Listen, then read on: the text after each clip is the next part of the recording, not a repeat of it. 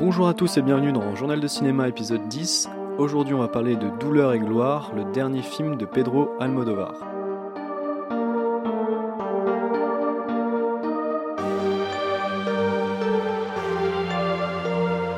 Alors Douleur et gloire c'est le dernier film de Pedro Almodovar sorti cette année, donc en 2019. Et je vous préviens, je ne dévoilerai rien de compromettant sur le film, donc pas de partie spoiler. L'histoire c'est celle de Salvador Mayo un cinéaste vieillissant incarné par Antonio Banderas et alter ego de Pedro Almodovar dans le film, qui se remémore son enfance et qui va recroiser la route d'anciennes connaissances. On retrouve également à l'affiche Penelope Cruz dans le rôle de la mère de Pedro Almodovar, la mère jeune de Pedro Almodovar vu qu'elle n'apparaît que dans les flashbacks, étant donné que le film fait la part belle aux flashbacks, les retours en arrière, qui viennent s'entremêler aux séquences contemporaines. Pour commencer, je dois vous dire que Pedro Almodovar, je ne suis pas un expert de sa filmographie. J'ai vu quelques-uns de ses films, mais je ne vais pas rentrer dans les détails euh, de sa carrière, étant donné que je la connais assez mal finalement. Par contre, ce que je peux dire, c'est que c'est un film qui dénote pas mal avec les films précédents que j'ai pu voir, tant la dimension autobiographique est présente. C'est d'ailleurs le personnage principal lui-même qui va faire référence à l'autofiction lors d'une conversation avec sa mère. Et clairement, on est totalement dans ce style de récit, l'autofiction. C'est-à-dire qu'il y a énormément d'éléments autobiographiques où on se doute que Pedro a puisé dans ses souvenirs, dans sa carrière, dans, les événements récents de sa vie. Et du coup, c'est une manière vraiment de se livrer totalement, mais en même temps de brouiller un peu les pistes, parce que du coup, on ne sait pas si tout ce qui nous est dit mérite d'être cru, et ça va vraiment être au spectateur en fait de choisir ce qu'il décide de croire ou pas, et ce qu'il pense être vrai dans le récit qu'Almodovar nous fait de sa vie finalement. Et c'est un film qui se montre extrêmement mélancolique, tellement euh, le portrait que fait Almodovar de son présent, de sa vie actuelle, fait pas du tout envie. Et le personnage d'Antonio Banderas, avec cette coiffure qui ressemble à s'y méprendre à celle de Pedro Almodovar, il est régulièrement euh, dans la solitude. On le sent vraiment seul, un peu accablé. Euh. Mais malgré tout, ce que je trouve vraiment intéressant dans ce film, c'est qu'Almodovar dépeint une forme de mal-être sans donner véritablement l'image de quelqu'un à plaindre en fait. Et pour moi, c'est la grande réussite du film, c'est d'arriver à être touchant, à faire ressentir des émotions au spectateur, sans tomber dans le pathos facile, dans une ambiance un peu mortifère, un peu triste. Et ça va être en puisant dans ses souvenirs qu'il va réussir à nous transmettre ses émotions et lui-même à finalement à se réconcilier avec son présent c'est clairement pas le premier réalisateur à se plonger dans ce type d'exercice. On pense un peu à Andrei Tarkovsky avec Le Miroir, ou encore, et moi je trouve que les séquences d'enfance de ce film lui ont pas mal fait penser euh, à Amarcord de Federico Fellini, qui est un très très bon film où en fait Federico Fellini va se replonger dans son village, dans sa vie modeste avec ses parents. Et toutes les séquences d'enfance, de souvenirs, de douleur et gloire, je les trouve très très réussies est vraiment dans cette veine-là euh, d'une nostalgie euh, positive, on va dire. Et ces séquences, elles sont logiques dans la démarche du film, et elles sont pas du tout dans le regret ou l'amertume du c'était mieux avant, mais au contraire, elles permettent au personnage de Salvatore Mayo et aussi à Pedro Almodovar du même coup, et ben d'avancer, d'arriver à vivre avec son présent. Et comme j'ai décidé de ne pas faire de partie spoiler et de ne pas spoiler le film euh, dans cette critique, je ne vais pas rentrer dans le détail des rencontres que Antonio Banderas fait dans le film, mais chacune des rencontres avec une vieille connaissance marque en fait une étape dans la vie du personnage et des étapes ponctuées par des sentiments, des sentiments euh, familiaux, dans la carrière, euh, amoureux.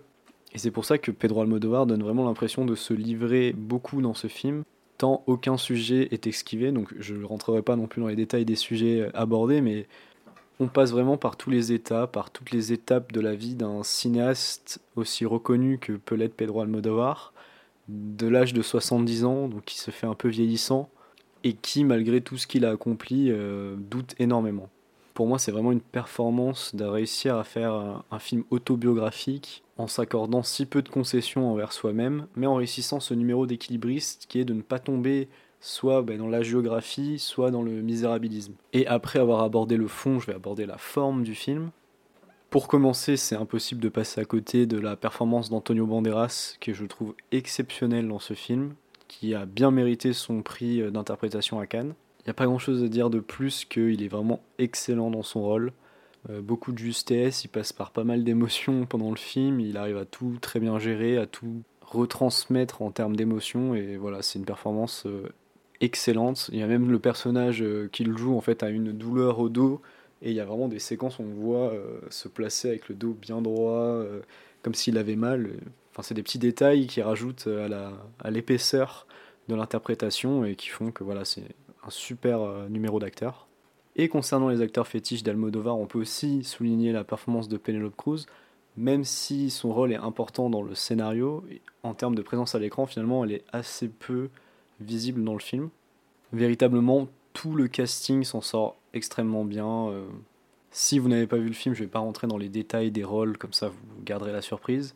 Mais clairement, tous les acteurs sont très bons. C'est une belle réussite en termes de casting. La mise en scène, pour moi, c'est une réussite. Je l'ai trouvée vraiment très élégante. Comme je l'ai évoqué précédemment, vraiment, ces séquences d'enfance, elles m'ont fait penser au Armacore de Fellini. Donc, c'est une grande qualité parce que elles sont très belles. C'est des scènes vraiment touchantes et il porte un regard assez doux sur son enfance, sur ses parents et sur finalement pas mal d'événements qui auront marqué son enfance et la suite de sa vie de manière générale, la mise en abîme euh, qu'implique le scénario, elle est extrêmement bien euh, mise en place. Je pense que c'était clairement pas le scénario le plus évident à adapter et à mettre sur grand écran. Et pourtant, ben, Pedro s'en sort euh, admirablement bien. Je trouve qu'il y a beaucoup de scènes vraiment marquantes dans ce film, dans les scènes aussi qui se déroulent dans le présent.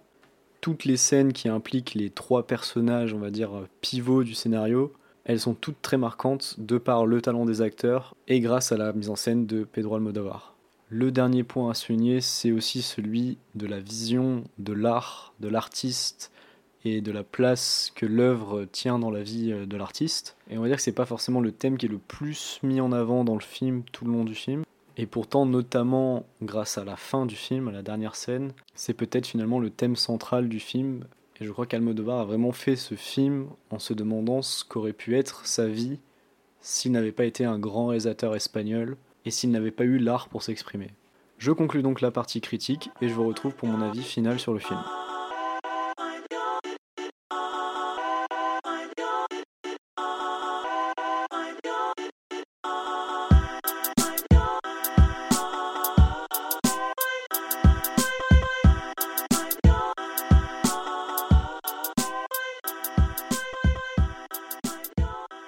Alors, est-ce que je recommande Douleur et gloire de Pedro Almodovar La réponse est un grand oui. Je pense que suite à la première partie, vous vous en doutiez, c'est un film vraiment très réussi, avec des acteurs parfaits, une mise en scène très propre, mais surtout un scénario introspectif, euh, très personnel de la part de Pedro Almodovar où on va démêler le vrai du faux pour savoir euh, quelle est la part d'autobiographie, quelle est la part de romance de l'histoire. C'est également un film qui personnellement m'a redonné envie de me plonger dans la filmographie de Pedro Almodovar, étant donné que j'ai pas mal de manques de ce côté-là.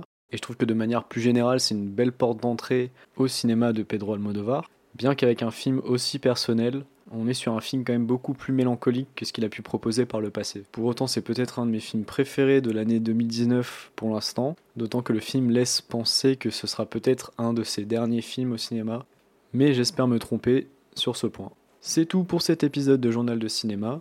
Je vous invite à me rejoindre sur Twitter, at Journal de Cinéma, pour avoir toutes les actualités du podcast. Sinon, vous pouvez vous abonner sur votre plateforme d'écoute favorite Podcast Addict, Apple Podcast, Deezer, Spotify ou encore Pocket Cast. Moi je vous retrouve pour le prochain épisode.